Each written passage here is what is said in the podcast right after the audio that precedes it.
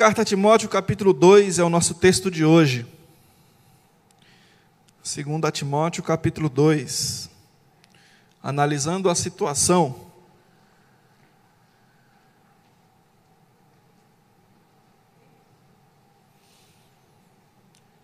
Então vamos lá, 2 Timóteo capítulo 2.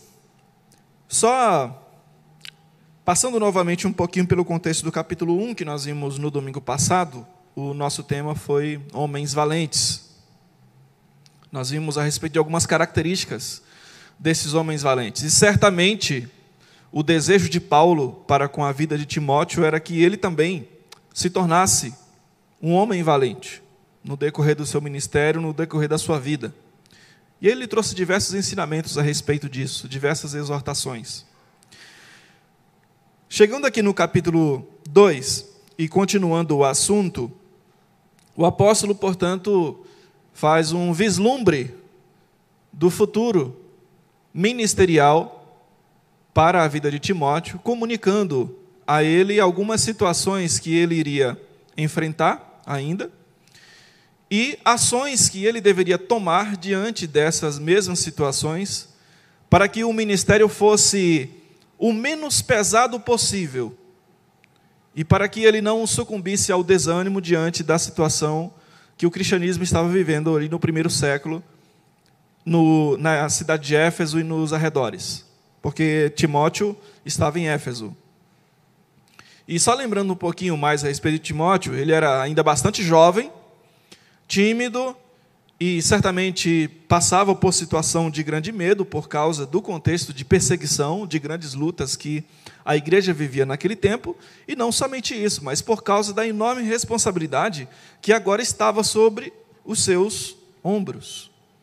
Paulo estava preso, ele agora era pastor de Éfeso, e pelo que muitos historiadores, eh, comentadores, comentaristas falam, a igreja de Éfeso era uma igreja difícil de lidar.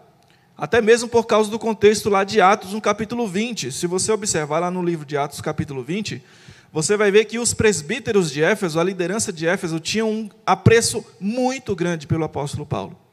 Já eram homens maduros, apesar da igreja não ser uma igreja antiga, mas eles tinham então um apreço muito grande por Paulo. Eles tinham uma história com Paulo. E agora havia um pastor jovem, ainda bastante inexperiente, lidando com aquela igreja. E quem está à frente de ministério, seja ele qual for, sabe muito bem que igreja, assim como qualquer outro grupo, tem as suas preferências. Tem a, a, as pessoas com as quais elas mais se identificam. Isso é uma realidade, não é só uma questão da igreja. Em todo lugar existe isso. E Timóteo, então, estava nesse meio. Por isso que nós vimos, inclusive, que Paulo fala para ele: olha, não deixe que a sua mocidade seja motivo para que as pessoas lhe rebaixem, para que as pessoas lhe humilhem, para que as pessoas acham que você não sirva para o ministério. Eu estou colocando as minhas palavras com base no que a gente entende das palavras do apóstolo Paulo.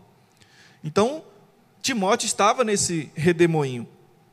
Mas ele, como um homem de Deus, então tinha ali uma grande incumbência, uma grande responsabilidade, e Paulo então faz uma análise da conjuntura uh, daquele momento, mostrando para Timóteo algumas ações que ele deveria tomar.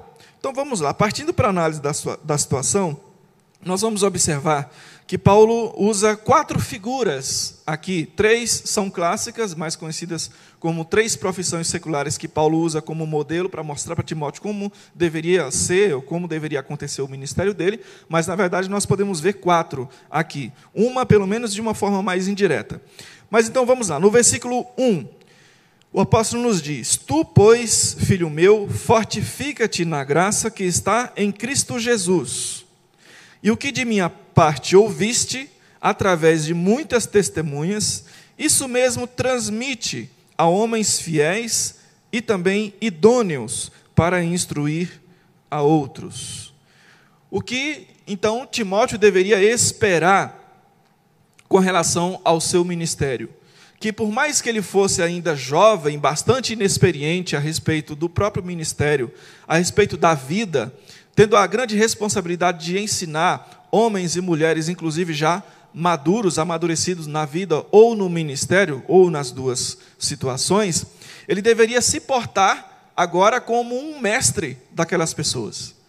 Ele deveria se portar agora como um professor das Escrituras com relação àquelas pessoas. E não só das Escrituras, mas um professor de vida, um professor de vida cristã. Então era isso que inicialmente Timóteo deveria esperar. Isso estava dentro das suas responsabilidades. E aí, por isso mesmo que, como jovem, ele não deveria deixar ou pensar que a sua juventude seria empecilho para ele exercer esse papel. Voltando lá no que Paulo havia dito antes para ele a respeito da sua juventude. Então, ele deveria se portar agora como um mestre. Não só que ensina, mas que vive de fato como um mestre. E qual é a postura inicial, no caso aqui, de um mestre?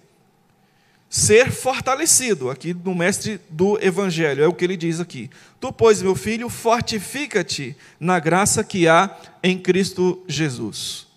E louvado seja Deus, porque esse fortifica-te, esse verbo aqui, ele aparece no nosso português de forma ativa, trazendo uma ideia, se a gente quiser pensar assim, de que essa seria uma ação que Timóteo tomaria de se fortalecer, mas na verdade no texto em grego aparece na forma passiva.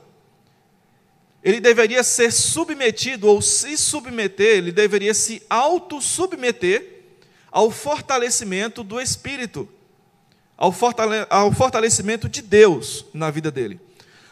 A única ação que ele deveria tomar era se submeter a esse poder que fortalece. Então, Paulo dá aqui o primeiro passo. Aceite, se submeta a Deus, ao poder de Deus que vai te fortalecer. Esse poder que está, essa força que está na graça, que está em Cristo Jesus. Trocando em miúdos, Timóteo, tudo na vida cristã e no ministério, nós só conseguimos viver e executar por meio da graça que opera em nós pelo poder que está em Cristo Jesus. Você, por mais que você encontre técnicas, por mais que você encontre formas, modelos de atuação, por mais que você tenha ideias humanas que não sejam ruins, que são até mesmo boas, por mais que você tenha tudo isso, você só vai conseguir executar de fato o seu ministério e a sua vida cristã a contento, pelo menos do ponto de vista de Deus, se você submeter-se a esse poder que te fortalece. E aí então, essa mensagem primeira para Timóteo também serve para nós, entendendo que, da mesma maneira, nós, se quisermos viver uma vida satisfatória espiritualmente, nós devemos então nos submeter a essa graça que nos fortalece no poder que está nela mesma, na pessoa de Cristo Jesus. Então, isso tiraria um peso enorme dos ombros de Timóteo. Porque imagina só, ele pensando, ah, mas eu sou muito jovem, como é que eu vou pastorear essa igreja? Pessoas já, que já andaram, já caminharam na fé, pessoas que conheceram muito bem o apóstolo Paulo. Quem é apóstolo Paulo? E quem sou eu diante de apóstolo Paulo? Quais habilidades eu preciso desenvolver? Quais conhecimentos ainda eu preciso ter? Eu não estou pronto, eu não estou preparado. E de fato não estava preparado. Nós nunca estamos e nunca estaremos preparados, preparados para nenhum tipo de ministério que nós vamos desenvolver. Nós nunca estamos preparados para as lutas e desafios que a vida cristã, inclusive, nos impõe. Mas isso é bom para nós. Porque, de novo, o que nós precisamos fazer é simplesmente, e por mais que não seja tão fácil assim, nos submeter ao poder que há na graça de Cristo Jesus. Para que essa mesma graça nos fortaleça e assim nós consigamos, de fato, viver aquilo que Deus tem para nós. Então, essa primeira postura do mestre aqui era se submeter a essa graça que o fortalece. E aí ele diz mais, no versículo 2: E o que de minha parte ouviste através de muitas testemunhas, isso mesmo transmite a homens fiéis e também idôneos para instruir a outros. Veja que tem um passo a passo. Primeiro, ele se submete. Segundo, ele se lembra ele deve se lembrar daquilo que ele mesmo ouviu, ou seja, daquilo que ele mesmo aprendeu do apóstolo Paulo. Então ele não precisava inventar nada. Ele não precisava inventar nada. Era só pegar aquilo que ouviu, aquilo que aprendeu do apóstolo Paulo, aplicar na sua própria vida e ensinar a outros a fazer o mesmo. Então você percebe que cada vez mais Paulo vai oferecendo a Timóteo formas, maneiras de ele não se entregar ao desânimo por causa das suas próprias fraquezas e das suas próprias limitações. Tudo está em Cristo, tudo está na graça de Cristo, inclusive pela oportunidade que ele mesmo teve de aprender com o apóstolo Paulo. Então, tudo aquilo que ele ouviu, ele agora transmite. E aí vem uma outra coisa aqui importante, quando ele diz: Isso mesmo transmite. Isso mesmo o quê? Primeiro, ele não deveria inventar nada mas ele deveria ser fiel àquilo que ele ouviu do apóstolo Paulo. Ele não deveria pegar a mensagem que ele recebeu do apóstolo e transformar essa mensagem, incluir outros itens a essa mensagem. Ele deveria pegar exatamente aquilo que ouviu, aquilo que ele aprendeu, ser fiel àquela mensagem, àquele ensino e transmitir isto a outros homens que ele vai chamar de homens fiéis. E aqui, irmãos, está um outro desafio para nós nos nossos dias. Em nome de uma pretensa relevância para o século 21, até se diz assim, nós precisamos ser relevantes para o século 21. Nós não é, podemos mais ficar pregando a mesma mensagem de sempre, porque as pessoas já estão enfadadas das mensagens de sempre, dos assuntos de sempre. Pois é, mas esses assuntos de sempre são os assuntos e são as mensagens que de fato vai edificar a nossa vida, vai nos aproximar cada vez mais do Evangelho, vai nos aproximar cada vez mais de Deus, vai nos aproximar cada vez mais de Cristo e vai nos fazer é, nos tornarmos cada vez mais fiéis ao Evangelho de Cristo. O grande problema está exatamente aqui, é que em nome de uma pretensa relevância, pretensa relevância, pega-se a mensagem do Evangelho e transforma, muda, altera, acrescenta, como se a mensagem do Senhor precisasse de outras coisas. E não precisa. O pecador de ontem é também pecador de hoje. O pecador do primeiro século é também o pecador do século 21. E a mensagem que transformou o pecador do século I é a mesma mensagem que transforma e edifica o pecador do século 21. Eu não estou me referindo aqui, irmãos, a maneiras de nós entregarmos essa mensagem antiga.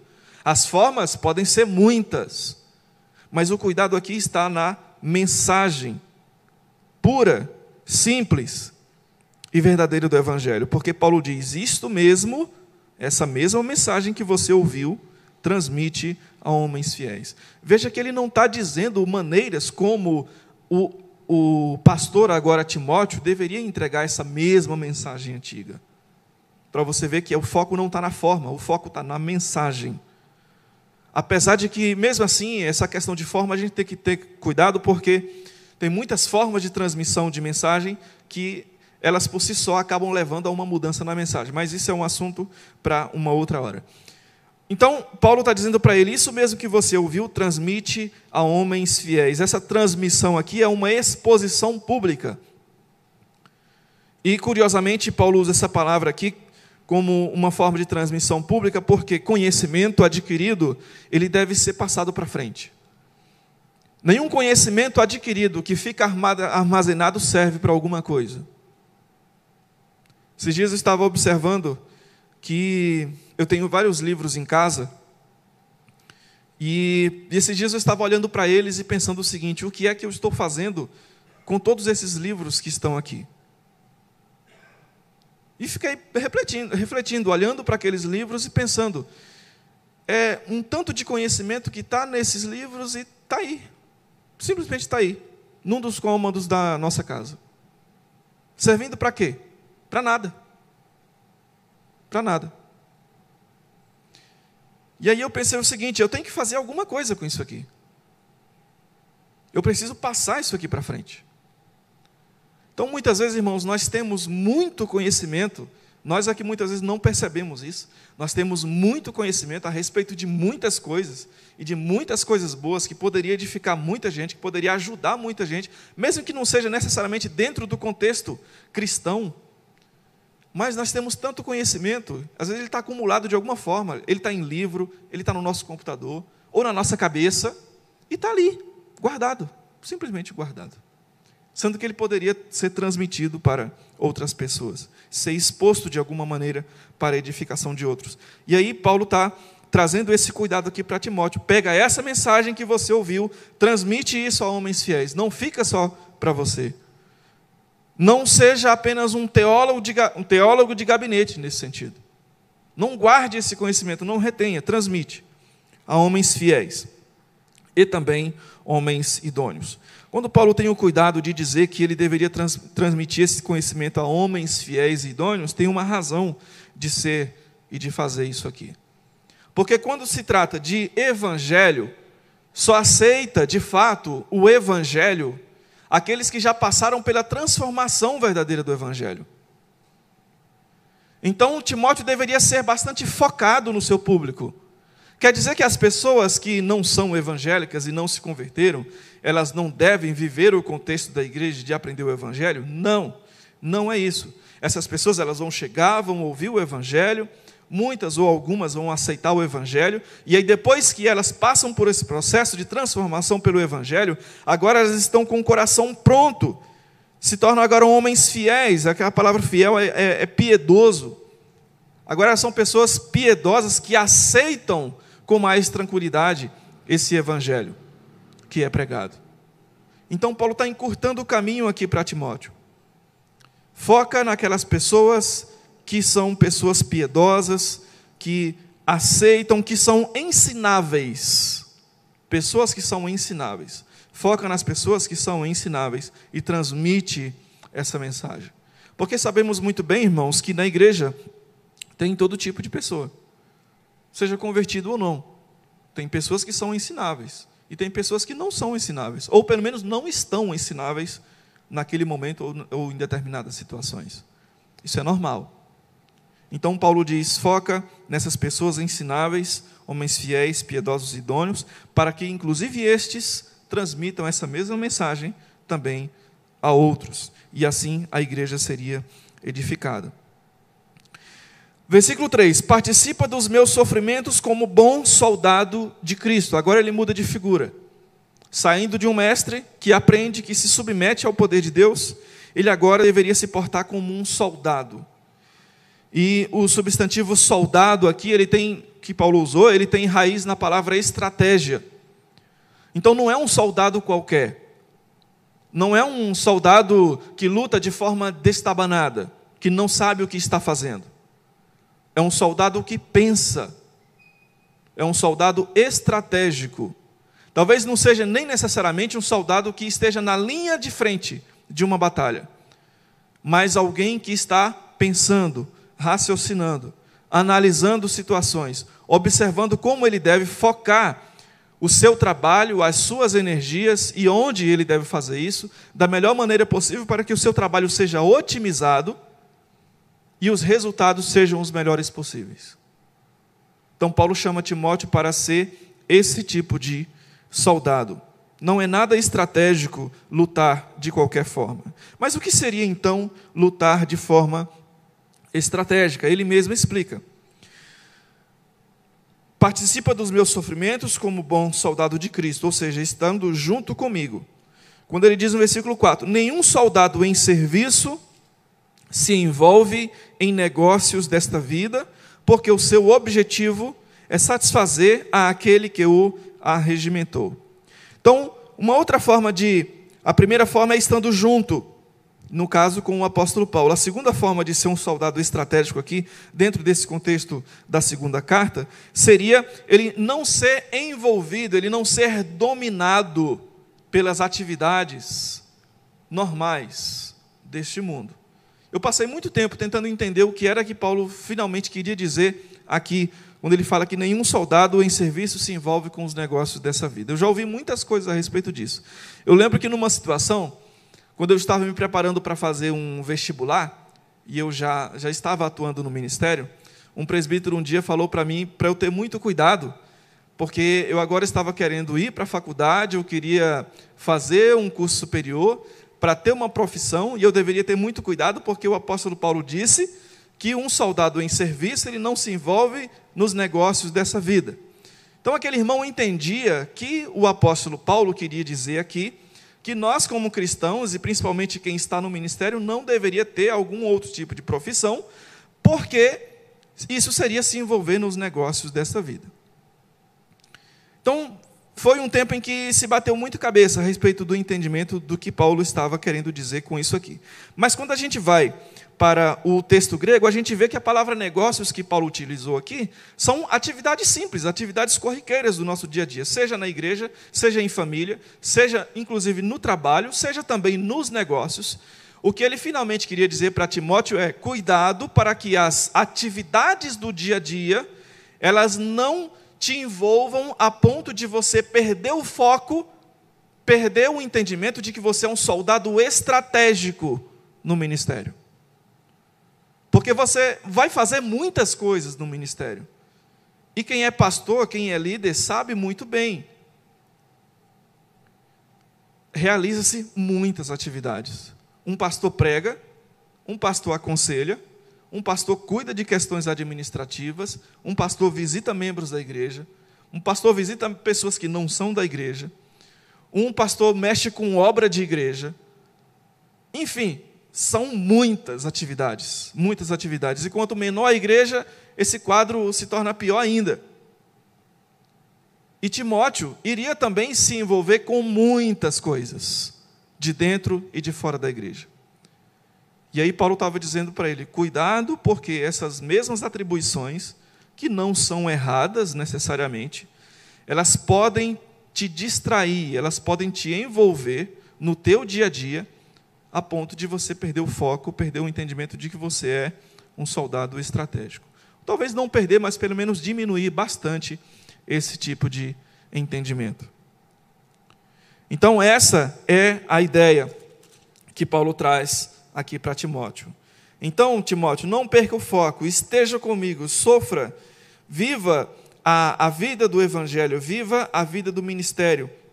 A palavra que Paulo usa aqui para negócios, irmãos, é pragmateia, ou práticas, atividades desta vida. E ele diz: por que, que o soldado que está em, em, em, serviço, ele não se deixa envolver pelas próprias atividades, inclusive do seu serviço?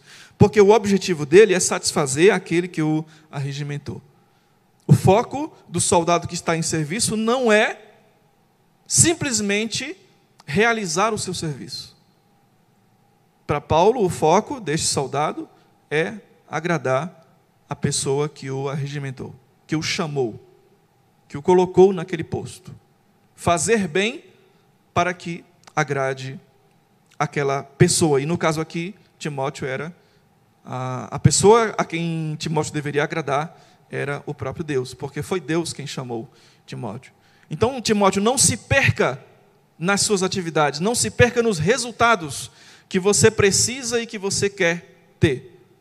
Porque por mais que você deva produzir muito, e você vai ter que fazer isso, mas o resultado não é o foco. O resultado é, o, o foco é você agradar a Deus. E, irmãos, isso é bastante sério, porque sim, isso de fato pode pode nos acometer. Quem está no ministério, focado em resultado, resultado, resultado, resultado, resultado. E aí, de novo, o que não é ruim, é bom e deve ser assim. Só que tudo isso tem o poder de nos tornar embebecidos, de nos tornar envolvidos, a tal ponto que, inclusive, a nossa própria vida espiritual, nosso próprio relacionamento com Deus, deixa de ser o foco isso não é difícil de acontecer. Isso não é difícil de acontecer. Eu posso garantir para vocês, por experiência própria. É muito fácil, irmãos, a gente pregar e a gente ensinar tendo a consciência de que o nosso próprio relacionamento com Deus não está nem mesmo da forma como nós gostaríamos que estivesse. Imagine da forma como Deus quer que esteja. E tudo isso acontece por causa dos envolvimentos com as atividades corriqueiras normais do nosso dia a dia. Então, esse alerta que Paulo dá a Timóteo, ele soa para nós como também muito oportuno. Nós vivemos tempos de muita agitação. Tudo é para ontem, tudo é para hoje. Nós temos inúmeras atividades, inúmeras responsabilidades, inúmeros papéis a desenvolver e a executar. E tudo isso de fato pode nos tirar o foco. Então ele diz que o objetivo desse soldado é satisfazer aquele que o arregimentou. No versículo 5, outra figura. Igualmente, o atleta não é coroado se não lutar segundo as normas. Então, ele chama a atenção para Timóteo de que a vida cristã e o exercício do ministério possuem normas, possuem normas bem específicas. E elas precisam ser seguidas. Porque assim como um atleta que também precisa é, praticar a sua atividade segundo as normas, também Timóteo deveria fazer. E assim também nós devemos fazer. Não é nada estratégico, não é nada estratégico ser envolvido pelas atividades do dia a dia, e não é nada estratégico ignorar as normas da vida cristã e do ministério. No versículo 6, o lavrador que trabalha deve ser o primeiro a participar dos frutos. Pondera o que eu acabo de dizer, porque o Senhor te dará compreensão de todas essas coisas. O lavrador que trabalha. Paulo foi um grande lavrador do ministério. Ele semeou a palavra do evangelho em diversos lugares. E ele mesmo foi o primeiro a ver, a perceber os frutos do seu próprio trabalho. E ele também está dizendo a Timóteo a mesma coisa. Trabalha, ara a terra lança a semente e tem a expectativa de que você mesmo veja os primeiros frutos. Pode acontecer de que você não veja os primeiros frutos? Pode, mas tenha a expectativa. Porque o, traba o, o trabalhador da lavoura tem essa expectativa. Mesmo que lá no final nem dê certo aquela lavoura, por alguma razão aconteça uma geada, ou o, o, o sol bata forte demais, ou venha chuva demais e acabe com a lavoura, mas ele planta com a expectativa. Nenhum lavrador planta sem a expectativa de não ver fruto, sem a expectativa de ver fruto. Então Timóteo deveria também agir da mesma maneira. E aí os frutos aqui são frutos de vida, são frutos do, do, do, salário pelo seu trabalho e assim por diante. Mas ele deveria então ter é, esse tipo de visão. E isso também é ser um soldado, ser um batalhador estratégico do ministério. No versículo 7, pondera o que eu acabo de dizer, porque o Senhor te dará compreensão de todas essas coisas. Então, no dia a dia do ministério, o próprio Timóteo iria ser é, cheio de sabedoria da parte de Deus, da palavra de Deus, para que ele percebesse as situações em que ele deveria agir como um soldado, agir como um lavrador e ao mesmo tempo perceber os frutos do seu trabalho. Versículo 8: Lembra-te disso, lembra-te de Jesus Cristo, ressuscitado dentre os mortos, descendente de Davi, segundo o meu evangelho, pelo qual eu estou sofrendo até algemas como um malfeitor. Contudo, a palavra de Deus não está algemada. Então, no desenvolvimento dessa estratégia de ministério, Timóteo não deveria perder de vista aquele que o arregimentou, que foi Jesus Cristo. Ele diz: lembra-te de Jesus Cristo. Isso nos faz é, apontar para a carta aos Hebreus. Nós temos diversos pontos na carta aos Hebreus, ali de pelo menos dois a, a cada dois a três capítulos, o autor da carta chama os irmãos a focar em Cristo. Olhe para Cristo, olhai para Cristo. E aí Paulo também faz a mesma coisa aqui com Timóteo. Lembra-te de Jesus Cristo. Timóteo, não é nada estratégico você perder o foco de Jesus Cristo. Se você perder o foco de Jesus Cristo, todo o seu trabalho será vão. Lembra-te dele que foi ressuscitado de entre os mortos, descendente de Davi, segundo o meu evangelho, ou seja, segundo a mensagem que eu mesmo tenho pregado. Eu estou sofrendo em cadeias como um malfeitor, mas a palavra de Deus não está algemada. Ou seja, o mensageiro Paulo estava preso, mas a mensagem não estava presa. Muito pelo contrário. Sabemos muito bem que, inclusive quando ele ainda estava preso, ele pregava o evangelho para os soldados que estava, estavam ali fazendo a sua guarda. Ele pregava o evangelho através das cartas, ele pregava o evangelho através das visitas, e ele pregava o evangelho, inclusive, mostrando para os irmãos, mostrando para a igreja que, por mais que ele estivesse preso, ele não estava triste, ele não estava desanimado, muito pelo contrário, ele estava sempre olhando para Cristo, porque Cristo é que de fato é o autor e consumador da sua fé. Então, Paulo o tempo inteiro estava, de fato, pregando o Evangelho, e por isso é que ele fala: Eu estou preso por causa desse Cristo, mas a mensagem não está algemada. Portanto, Timóteo, leva, transmite essa mensagem a todo vapor, com toda a força, para que ela chegue ao máximo eh, de lugares possível. Versículo 10: Por essa razão, tudo suporto por causa dos eleitos, para que também eles obtenham a salvação que está em Cristo Jesus, com eterna glória. Paulo, então, além de estar olhando para Cristo, ele está pensando naqueles que Cristo já trouxe para perto de si, os eleitos. Paulo animava-se com a lembrança de que existiam pessoas eleitas lá fora que estavam ouvindo a palavra, estavam se convertendo, estavam aproximando-se de Cristo Jesus, estavam crescendo nesse evangelho. E por isso ele diz no versículo 11: Fiel é esta palavra, se já morremos com ele, também viveremos com ele. Ou seja, então, se morrer, eu vivo com Cristo. Se perseveramos, logicamente ainda vivos, também com ele reinaremos. Ou seja, haverá um dia em que estaremos com o grande rei de toda a terra, junto ao seu lado. Se o negamos, ele por sua vez nos negará. Se somos infiéis, ele permanece fiel, pois de maneira nenhuma pode negar-se a si mesmo. Então são causas e consequências aqui. Causa, morte. Consequência, vida com Cristo. Perseverança, causa. Consequência, reinar com Cristo. Causa, negação de Cristo. Consequência, Cristo negando tal pessoa. Infidelidade nossa, causa, consequência, mesmo assim, Cristo permanecendo fiel porque de maneira nenhuma ele nega-se a si próprio. Porque a aliança foi fundada em Deus, fundada numa palavra que foi dada por Deus, por isso ele não nega a si mesmo.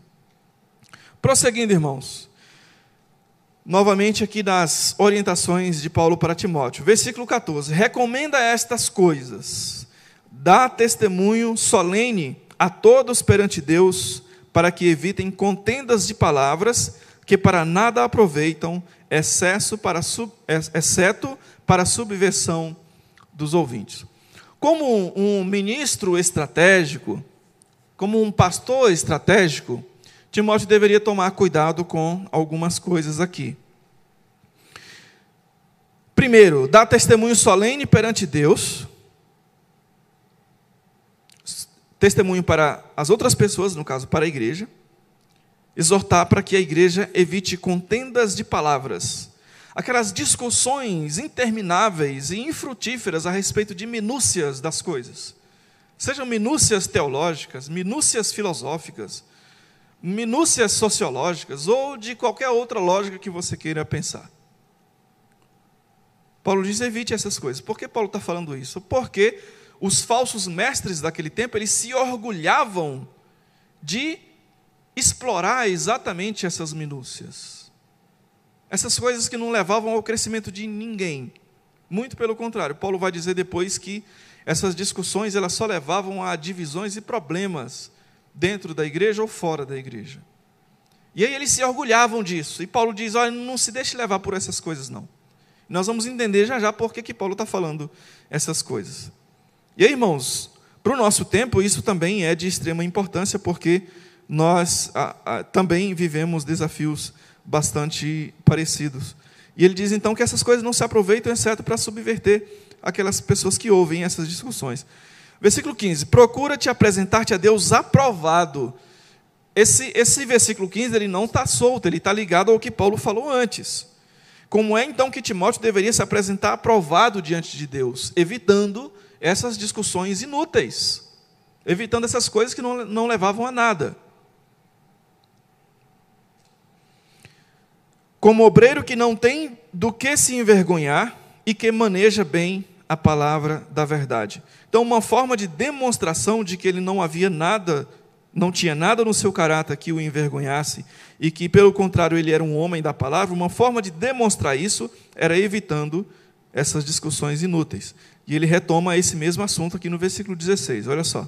Evita igualmente os falatórios inúteis e profanos, pois os que deles usam, eles quem? Os falsos mestres lá de fora, usam, passarão a impiedade ainda maior. Então veja que aqueles homens que se gabavam, se orgulhavam de entender e de propagar essas discussões que não levavam a nada, que só fomentavam briga e discussões, essas pessoas já eram classificadas como ímpias, pessoas que viviam em impiedade. E aí Paulo diz que pelo fato de elas explorarem essas discussões inúteis, elas se aprofundavam em impiedade ainda maior. E essa é uma razão porque ele diz: evita essas coisas, foge disso. No versículo 17: além disso, a linguagem deles corrói como um câncer.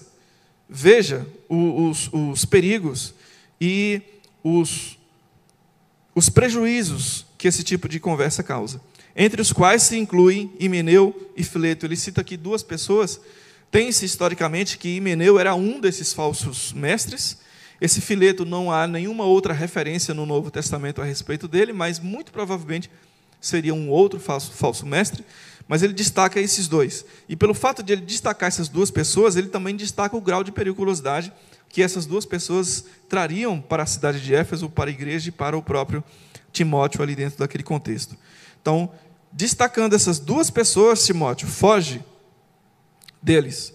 Versículo 18: Estes se desviaram da verdade. Veja até que ponto chegaram. Eles se desviaram da verdade, asseverando que a ressurreição já se realizou e estão pervertendo a fé a alguns. Observe que há uma gradação aqui dos prejuízos espirituais causados por essas discussões inúteis. Primeiro, começa com simples discussões inúteis. Segundo, vai para algo pior porque eles, eles se tornam agora ímpios, se aprofundando cada vez mais em impiedade. E aí, em terceiro lugar, eles começam então a se desfazer de verdades fundamentais do Evangelho. Porque a ressurreição final, ela é uma das verdades fundamentais do Evangelho, é uma das verdades basilares do Evangelho. E aí eles chegaram a tal ponto que negaram isso. Começaram a se enredar por filosofias vãs, entendimentos vãos, e chegaram a entender que, conforme a, a, desconfiança de muitos historiadores, é que eles acreditavam e estavam pregando já que, na verdade, a ressurreição final se referiria a uma ressurreição espiritual, uma vez que nós éramos, estávamos mortos por causa do pecado, quando passamos pelo processo de conversão, então nós ressurgimos espiritualmente. E aí, eles, entendendo dessa maneira, começaram a ensinar essas coisas por onde eles passaram, se referindo à ressurreição final. E aí, Paulo diz: Isso é um perigo. Não aceite isso, não se entregue a isso, não se associe com Himeneu, não se associe com Fileto, não associe com ninguém que esteja com esse tipo de entendimento e que pregue esse tipo de mensagem.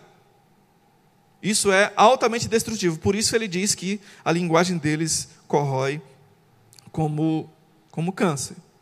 Então veja que o que estava em jogo aqui, irmãos, eram verdades fundamentais do Evangelho e que Timóteo deveria, portanto, ter muito cuidado com isso aqui. O ateísmo, a frieza espiritual, a negação do Evangelho não acontece da noite para o dia. Acontecem gradualmente gradualmente. Aceitando algumas coisinhas daqui, ouvindo outras coisinhas dali, e assim vai. Quando se vai ver, já está se negando Cristo, inclusive. Eu me lembro de um caso de um senhor que foi pastor muitas décadas nos Estados Unidos, chamado Clark Pinnock. Ele morreu, se não me engano, em 2009, ou foi em 2011. Mas já bastante avançado em dias, como diz a Bíblia, e muitos teólogos e pastores reformados lamentando o fato de que Clark Pinnock, é, ainda no leito de morte, estava negando Cristo, negando Deus, negando o céu, negando o inferno. E foi um homem que influenciou durante décadas gerações de pastores das igrejas batistas do sul dos Estados Unidos. Foi um homem muito influente nos seminários, mas que morreu, acabou a sua vida dessa forma. E eu me lembro que o doutor Augusto Nicodemos escreveu um artigo, um texto falando sobre isso. Ele falou que também lamentava muito o fato de que Clark Pinnock havia morrido daquela maneira mas ele também falou que há muitos anos ele alerta a igreja brasileira de que o ateísmo, o esfriamento na fé, a apostasia não acontecem de uma hora para outra. Primeiro se aprende a respeito de coisas que são contrárias ao evangelho, acredita-se naquelas coisas, procura-se viver aquelas coisas, vai praticando aquelas verdades, vai ensinando a outros e no final está se inclusive negando assuntos como esse aqui da ressurreição dos justos, que infelizmente Clark Pinnock chegou também a esse ponto. E tantos outros mais. Se a gente observar a história, nós vamos ver que muitos homens enveredaram por esse caminho. Então Paulo diz: tem, tem cuidado com essas coisas. Não, não ache essas coisas interessantes. Então, no versículo 19: Entretanto, o firme fundamento de Deus permanece, tendo este selo: O Senhor conhece os que lhe pertencem. E mais, aparta-se, aparte-se da injustiça todo aquele que professa o nome do Senhor. Versículo 20. Ora, numa grande casa não há somente utensílios de ouro e de prata, há também de madeira e de barro, alguns para honra, outros, porém, para desonra. Assim, pois, se alguém a si mesmo se purificar destes erros, será utensílio para honra, santificado e útil ao seu possuidor, estando preparado para toda boa obra. Quais, a quais erros Paulo está se referindo aqui? Aos mesmos erros que ele citou anteriormente. Aos mesmos erros. Enveredar-se por discussões inúteis, minúcias, sem sentido algum, que não levam ao crescimento de ninguém e, muito pelo contrário, só levam à destruição da própria vida espiritual, destruição da igreja e, e, e autodestruição. Então, Paulo diz que existe dois tipos de vasos. Vaso de desonra se entrega a esse tipo de erro. Vasos de honra, não ele se santifica e é útil para o possuidor. E o santificar-se aqui, dentro desse contexto do versículo 21, é fugir dessas coisas, estando preparado para toda boa obra. Tanto que ele diz no versículo 22: Foge outro sim das paixões da mocidade, segue a justiça, a fé, o amor e a paz com os que de coração puro invocam o Senhor. E o versículo 22 ainda está ligado aos versículos anteriores. Quando Paulo diz, Timóteo, foge das paixões da mocidade. Lembrando que Timóteo era jovem, e lembrando que Timóteo estava muito exposto à tentação daquelas discussões inúteis, exposto à tentação de tentar provar alguma coisa para alguém, à tentação de tentar provar que sabe alguma coisa para alguém, Paulo, portanto, diz: foge das tentações ou das paixões da mocidade. Porque, irmãos, um dos resultados, ou uma das características da imaturidade na vida de uma pessoa, seja qual idade for, é, por exemplo, tentar provar que sabe mais do que alguém, tentar provar que sabe alguma coisa, tentar provar que o outro está errado, tentar provar que o meu entendimento é melhor do que o seu. Isso aqui está dentro das paixões da mocidade, porque é uma característica do jovem, é uma característica do adolescente, e claro que os adultos também não estão, não, é, os adultos também podem sofrer e ainda ter resquícios das paixões da mocidade.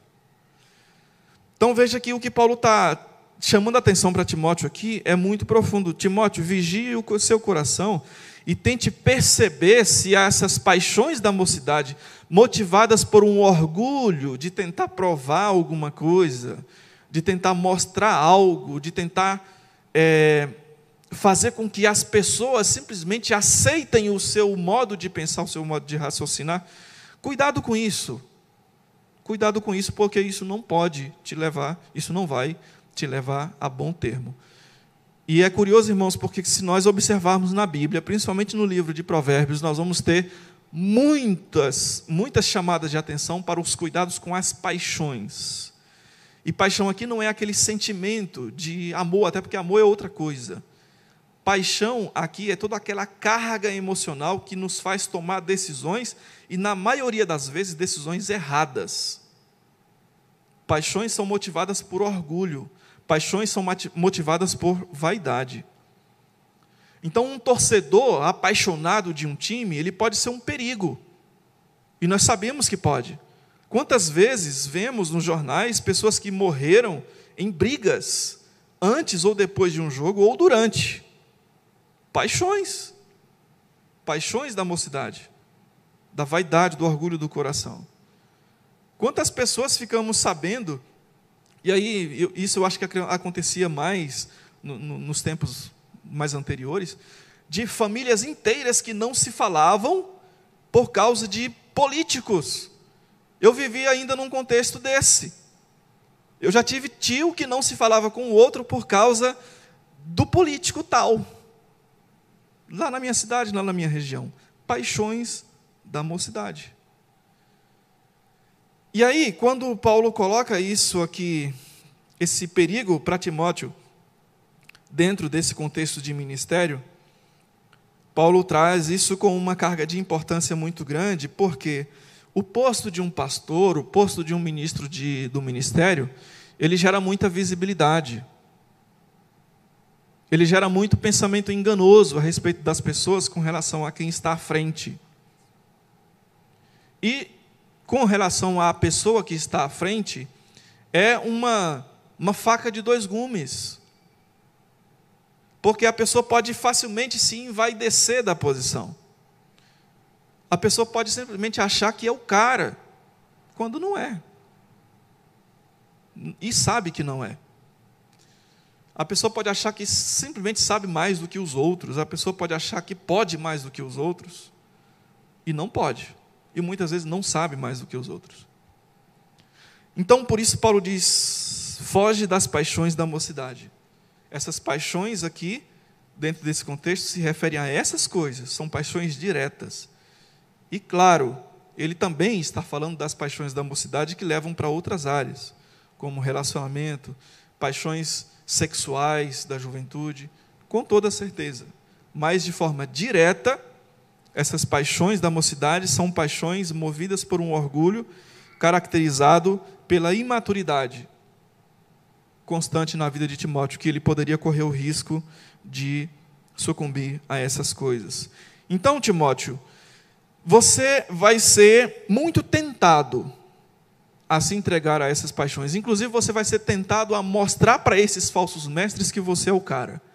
Você vai ser tentado a mostrar para esses falsos mestres que, que, que você é melhor do que eles. Você vai ser tentado a mostrar para eles que você está certo. Mas cuidado com isso. Ao contrário, então, segue a justiça, a fé, o amor e a paz com os que de coração puro invocam o Senhor. Então esquece esses caras. Não deixa eles fazerem arruaça na igreja, mas esquece eles. Não se compara com eles, não tenta ser melhor do que eles. Foca em quem? Foca nas pessoas que invocam o nome do Senhor de coração puro, que seguem a paz, que seguem a fé, que seguem o amor junto com você. 23. E repele as questões insensatas e absurdas, pois sabes que só engendram contendas. Ora, é necessário que o servo do Senhor não viva a contender, e sim deve ser brando para com todos, apto para instruir, paciente, disciplinando com mansidão os que se opõem, na expectativa de que Deus lhe conceda não só o arrependimento para conhecerem plenamente a verdade, mas também o retorno à sensatez, livrando livrando-se eles dos laços do diabo, tendo sido feito, feitos cativos por ele para cumprirem a sua vontade. Então, evitando todas essas coisas, evita esse, essas contendas. E aí, irmãos, aqui não é aceitar erro, não é aceitar erro doutrinário, não é contribuir e nem aceitar qualquer outro tipo de erro que possa colocar em jogo o evangelho. Não, não se trata disso aqui. É simplesmente não se imiscuir nesses tipos de discussões que não levam a nada. Então ele diz que é necessário que o servo do Senhor viva de uma outra maneira e não de contendas. Como é então que Timóteo deveria fazer? Deveria disciplinar com mansidão aqueles que se opõem, aqueles que não aceitam o evangelho, aqueles que não aceitam ou não aceitassem a, a liderança pastoral de Timóteo trazendo a mensagem da palavra. Ser manso com essas pessoas, com disciplina, mas com mansidão e ter a expectativa de que o Senhor mesmo vai se encarregar dessas pessoas. Porque uma tentação de quem está no ministério é também achar que, ah, que apesar de ser o responsável por um rebanho, é como se a pessoa pensasse que aquelas ovelhas pertencem a si. E não, elas pertencem a Deus.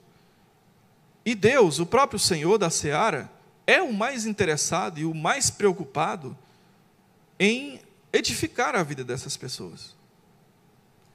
Então Timóteo deveria, portanto, ter esse tipo de cuidado. Por mais que fosse responsável pelo seu rebanho, mas ele deveria ter mansidão e ter a expectativa de que o Senhor mesmo traria arrependimento para essas pessoas, traria conhecimento da verdade, traria retorno à sensatez, fazendo com que eles fossem livres ou libertos dos laços do diabo, principalmente os laços trazidos por essas verdades falsas que eram ensinados e que eles passaram tanto tempo, tanto tempo cativos a esse tipo de ensino. Então, assim, irmãos, que Paulo vem trazendo uma análise da situação, uma análise de conjuntura para Timóteo, mostrando para ele como ele deveria, portanto, agir. Então, só relembrando aqui, Timóteo deveria agora se portar como um mestre do evangelho, mesmo sendo ainda bastante novo, mesmo sendo ainda bastante imaturo a respeito de conhecimento da vida e do ministério, ele deveria se portar como um soldado estratégico que não deveria, ou melhor, que deveria ter o cuidado de que as suas próprias atividades do ministério e outras atividades não o envolvessem a ponto de ele perder esse foco de soldado estratégico. Ele deveria focar na pessoa de Jesus Cristo, ele deveria fugir dessas discussões que só levam a prejuízos espirituais para a igreja, para ele próprio e para outras pessoas. E ele deveria então agir com mansidão, fazer o seu papel de pastor, de ministro, ensinando, disciplinando com mansidão e tendo a expectativa de que o Senhor mesmo é aquele que cuida das suas ovelhas e da sua igreja como um todo. Que Deus então nos abençoe e nos imprima no coração essas verdades para que nós não só aprendamos com ela, mas também desejemos viver a nossa vida. Em nome de Cristo. Amém? Está terminado.